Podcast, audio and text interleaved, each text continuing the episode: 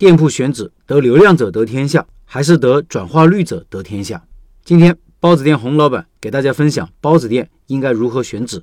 他说，今天和两位朋友聊包子店选址的事情，有个朋友说说他考察了很多地方，然后逐个排查，最终在两个地方举棋不定，一个是地铁站口，另外一个是小区门口，不知道该选哪一个。另外一个朋友说，这还用选？肯定选地铁口啊！地铁站熙熙攘攘都是人，租金虽然贵一些，但是消费者在那儿，咱们的店就要开在那儿，得流量者得天下呀。和小区门口相比，当然选地铁站了。他们想问问我的观点，我说早餐店虽然属于高频消费，选址相对简单，只要抓住流量就行了。但是不能只看流量，流量确实很重要，但是我们开店的目的是要把包子卖出去，而不是为了让人们知道这个店而不进来，所以。根据我的经验，比人流量更重要的是转化率，即把人流转化为顾客。地铁口的流量虽然大，但是挣钱未必比小区强。每天上下班坐地铁的人急匆匆，很多人都没有时间抬头看一眼你的店，更别提消费了。在地铁周边开店，就好比用矿泉水瓶子去接天上下的雨，雨再大，矿泉水瓶子很难被接满，而落在矿泉水瓶子外面的雨点毫无价值。小区门口则不同。只要出现在小区门口的人，基本都是有目的的，而不是急匆匆过客。虽然流量没有地铁可多，但是基本都是消费人群，这样的人流才有可能被转化成顾客。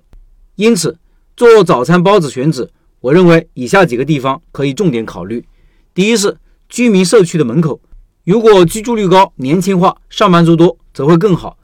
可以通过观察菜鸟驿站的几点是高峰来判断，五六点高峰期肯定是上班族多。第二。中小学学校附近，中小学门口主要就是学生和家长，这个很好理解，肯定早餐扎堆。高中则看住校生的情况。我交的一位朋友开店就是在高中对面的小区门口，高三陪读的家长特别多，生意非常好。第三，医院、火车站这些地方附近人流通常来说很不错，早餐店也是扎堆聚集，但因为房租高，又是一次性生意，所以产品品质普遍较差。第四，厂区、工业园区。写字楼这些地方目标顾客就是上班族，都是比较容易开成功的地方。第五，公交站站台路口，公交站台比地铁口更值得考虑，需注意公交路线数、人数。地铁口直接就进地铁了，公交有个等待的过程，购买早餐是一个很方便的事情。还有一个需要注意的地方就是，公交站台距离门店最好没有绿化带隔离。第六，综合商业体。